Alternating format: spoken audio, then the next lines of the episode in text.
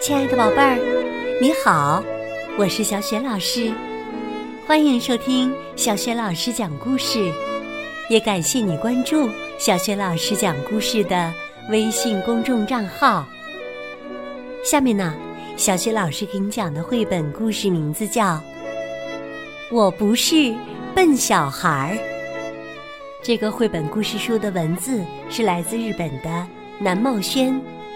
绘图是古信遥子，译者徐超，是新喜悦童书出品的。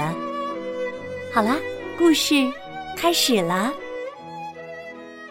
我不是笨小孩儿。哎，过几天体育课就要教跳绳了，我好讨厌跳绳啊！小爱直叹气，听他这么一说。我也跟着抱怨。对呀，真的太讨厌了！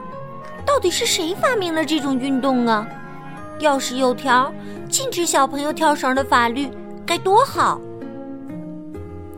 小爱听了，吃惊的问：“咦，多多，你的体育不是很好吗？竟然也这么说？你瞧我，双手交叉跳。”最多只能跳三下，双摇跳一下都跳不了。我听了小爱的话，说：“小爱，你真厉害，连双手交叉跳都会。”可是小爱打断我说：“双手交叉跳和双脚交替跳对你来说都很容易吧？双摇跳也肯定没问题，对不对？”我勉强回答：“嗯嗯，算是吧。”哦，你好厉害，朵朵！下次也教我双摇跳吧。我轻轻的点了点头。哦哦，好。我游泳比别人好，我跑步比别人快，运动会上还拿过赛跑冠军。不管对手是女孩还是男孩，我都不会输的。小爱说的没错，我的体育很好。可是我偏偏不会跳绳。唉，怎么能撒谎呢？我明明不会跳双摇跳，就连小爱会的交叉跳我也不会。可是。如果不这样做，我就会被小爱和其他同学当做没用的笨小孩。那天放学回家后，我一直在努力的练习跳绳。第二天，我继续练习，可是刚开始跳，脚就被绳子绊住了。不管是正手跳还是反手跳。总是被绳子绊住，交叉跳就更不用说了。我狠狠的把绳子扔到地上，嗯，讨厌的跳绳！啊！我忽然发现小爱在那里，她正一脸为难的看着我。正手跳被绊住。我反手跳被绊住，交叉跳跳不起来，结果我还对一根跳绳发火。这一切都被小爱看到了。我解释说：“小爱，我我今天只是状态不好。”小爱回答：“哦，嗯，我真的会跳。”我我知道，双摇跳也会。哦，是的。我说，今天就到这里吧，我累了，没办法教你了。小爱回答说：“好吧，我今天就先回去了。哦，再见，朵朵。”小爱回家了。不想被当作笨小孩，那时我对小爱撒了谎。不想被当做笨小孩。刚才我又对小爱撒谎了，而且我还对他吹牛皮。明明不会跳绳，却假装会跳。不想被当做笨小孩，就开始吹牛皮，尽做这种傻事儿。我真是个不折不扣的没用鬼！哼！想着想着，眼泪止不住的落下来。嘿，朵朵，和我一起来练习吧！我回过神儿来，听到小爱的声音。朵朵，我们两个一起来练习吧。他又重复了一遍。我默默的点了点头，一边抽泣着，一边跟小爱道歉。其实我根本不会跳绳，可是我怕被人当做没用的笨蛋，才对你撒了谎。对不起。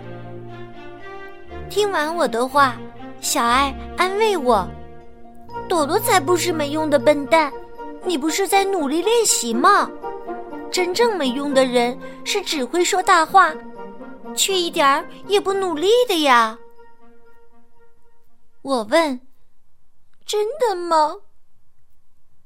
小爱说：“朵朵，我也不会跳绳，我们两个就一起练习吧，一直到体育课开始学跳绳为止。哦，不，就算上了跳绳课，我们也每天一起练习。”我感激的对小爱说。谢谢你，小爱。小爱忽然想起了什么。对了，我带了一件好东西给你。说着，小爱递给我一根被截成两半的绳子。这是我爸爸做的。他说，有了这个，脚就不会被绊住，我就可以好好的练习了。我试了一下，哦，真的，脚不会被绳子绊住了。小爱高兴地说：“没错吧？我就是用它学会了正手跳和反手跳呢。嘿，真是个聪明的办法。小爱的爸爸简直和爱迪生一样呢。”小爱笑着说。哈哈，他可不是什么爱迪生，他只是爱爸爸啦。我也开心的说：“ 哈哈，这句话好好笑啊！”我又问小爱：“对了，你怎么又回来啦？”小爱笑了起来：“嘿嘿，快告诉我啦！”小爱说：“因为你哭的声音太大声了，我站在马路对面都能听到的呀。”啊，真的吗？我脸上火辣辣的，不过心里却暖暖的。小爱真是个会替人着想的朋友。那天以后。我和小爱一起拼命的练习跳绳。我不是笨小孩，我要好好努力，和小爱一起练习，直到把跳绳学会。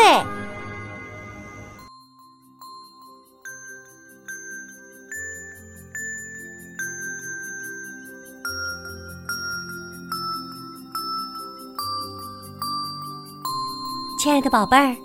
刚刚你听到的是小学老师为你讲的绘本故事《我不是笨小孩儿》。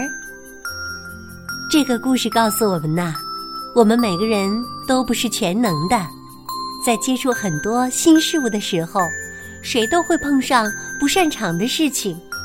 可是这没关系，只要我们勇敢的面对，努力练习，总有一天能战胜它。宝贝儿，今天小学老师给你提的问题是：你最想学会的新本领是什么？如果在学习过程当中遇到了困难，你会怎样做呢？如果你想好了，欢迎你通过微信告诉小雪老师和其他的小伙伴儿。小雪老师的微信公众号是“小雪老师讲故事”，欢迎宝宝、宝妈和宝贝来关注。微信平台上不仅有小学老师之前讲过的两千多个故事，还有童诗童谣、小学语文课文的朗读、小学老师的原创文章，以及呢丰富多彩的活动，快来加入吧！我的个人微信号也在微信平台页面当中，可以添加我为微信好朋友。好啦，我们微信上见。